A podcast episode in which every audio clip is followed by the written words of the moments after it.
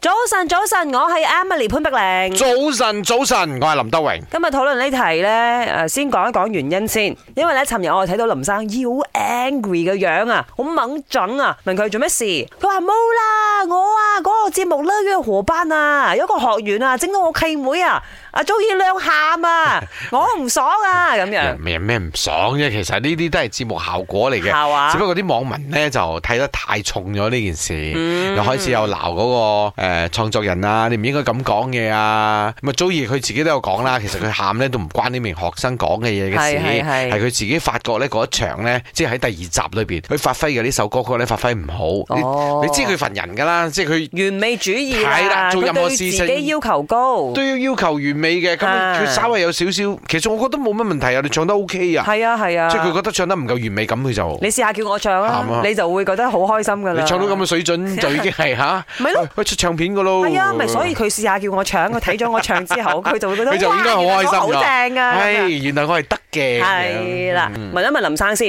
你係。上一次喊係幾 時？對上一次喊應該係上個禮拜睇一部電影，啊咩戲即係喎？我我嗰嗰個叫做點五步，嗯，係係誒香港嘅一部電影嚟嘅，係係係講香港，即係你大家知道香港打棒球咩嚟㗎？啱啊係啱咪先佢啱哋都啱，唔好流行熱呢血樣嘅，嘢然之後，啊，佢就叫呢個老老師咧就逼一班學生去打棒球。咁啊哦，點知咧有一場比賽，唔係好大嘅城市，但係打贏咗日本隊，係值得驕傲嘅。嗯嗯即係嗰啲谷底反彈。日本棒球隊、台灣棒球隊大家聽過啦，係係香港棒球隊真係未聽過㗎。哇，咁我喊佢佢又好拍得好平實嘅一部戲啦。啊係唔但係係有啦嗯一？場戲，因為廖啟智咧係演得好好嘅，令我係啊流咗係眼係淚係嘅。攞獎噶嘛嗯，發現運動類型嘅電影咧，的而且確好容易令人喊。拍得好就係咯。前日都係喊，嗯都係因為睇咗一部咁嘅電影，叫做哦《媽媽的神奇小子哼，》，啊啊啊呀呀呀呀係呀而家喺呀！ Netflix 講都個睇小到朋。友啊嗯天生有缺陷㗎嘛。啱，佢講緊嘅咧就係誒呢一個亞洲喺 Paralympic 嘅第一飛人啦嚇，嗯叫做蘇華偉，佢嘅平生，